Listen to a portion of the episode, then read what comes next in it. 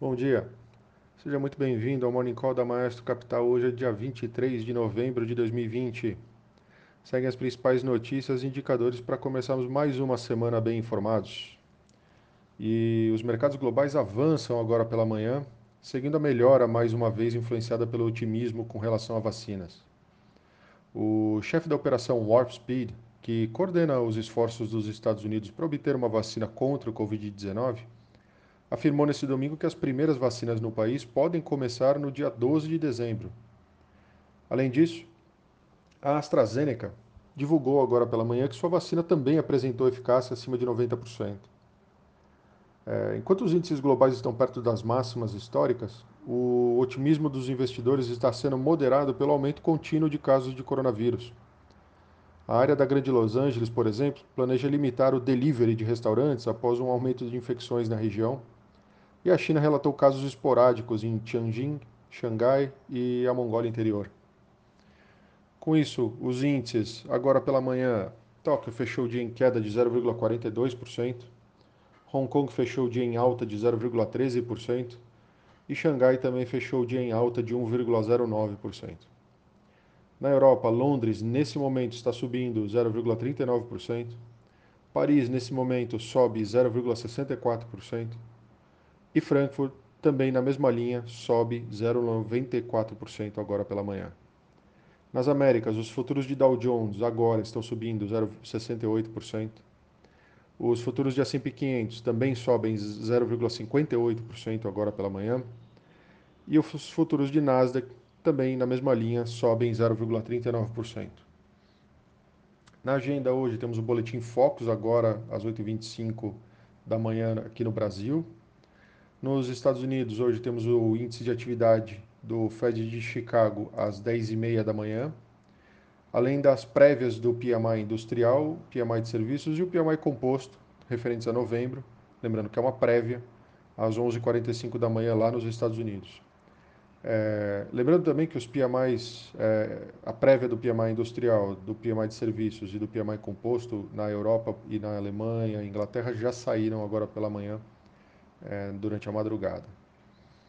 No destaque local, em entrevista publicada no domingo no jornal Valor Econômico, é, Paulo Guedes, nosso ministro da Economia, afirmou que o Brasil está praticando a recomendação do FMI de manter suporte para a economia durante a crise de Covid-19, mas afirmou que o governo pretende deixar de gastar acima do teto a partir de 2021 é, ele lembrou que o decreto de calamidade pública do governo em decorrência da pandemia expira no final de dezembro. Caso não seja renovado, o governo perde a prerrogativa de se endividar sem limites, levando ao fim do orçamento especial criado para se contrapor aos efeitos da pandemia.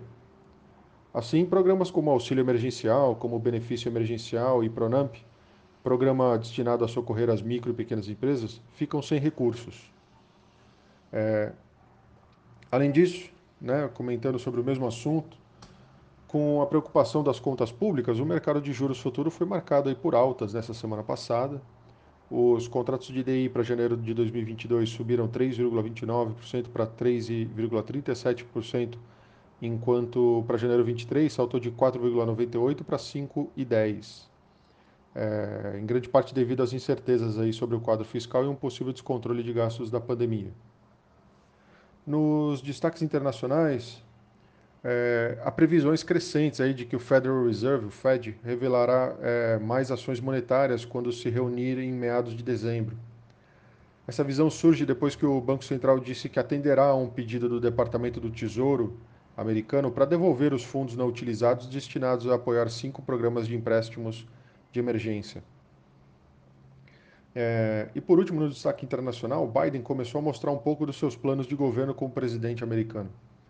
Nesse fim de semana, o democrata divulgou que pretende dar incentivos a montadoras de carros elétricos em território norte-americano.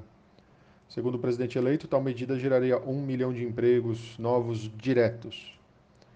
É, falando de empresas aqui no Brasil, a Cielo espera que as transações no e-commerce realizadas na Black Friday é, superem em 20% o movimento visto em 2019, que já foi a data com melhor resultado para o segmento, é, olhando para o histórico. Em meio a esse cenário, em 2020 a Cielo aumentou em 40% os investimentos em tecnologia. O foco está na melhorias de infraestrutura e aumento do processamento de transações. É, por meio de algumas simulações, a empresa promoveu uma espécie de bombardeio de transações para verificar o máximo possível é, sem que ocorram sobressaltos nas operações. Os testes mostraram que a empresa está preparada para atingir 11 vezes o volume de transações de pico histórico e 5 vezes o volume de todo o mercado brasileiro. É, além disso, falando agora de Suzano, é, a Suzano vendeu é, 21 mil hectares de propriedade rural para a Bracel Celulose e a Turvinho Participações. A operação realiza, será realizada em parte por venda direta e outra parte por cessão dos contratos de arrendamento. O valor total a ser pago aí para a Suzano é de 1,56 bilhões de reais. A B2W aprovou a quinta emissão de debêntures simples não conversíveis em ações no valor de 3,1 bilhões de reais em série única. A data de emissão dos títulos é 15 de dezembro. O vencimento das debêntures será de 10 anos e a remuneração será é, juros prefixados de 6,957% ao ano. E por último, aqui falando de empresas, é, a Clabin, a empresa diz que já está pronta para entrar no mercado de carbono e serviços ambientais, com um estoque de mais de 4,7 toneladas de carbono equivalente. É, a companhia pode vender esses créditos no mercado quando houver alguma regula regulamentação. É, além disso, ela também pode vender isso ou algumas transações bilaterais com companhias que precisam compensar suas emissões. Então por hoje é isso. Bom dia, um abraço, bons negócios e boa semana.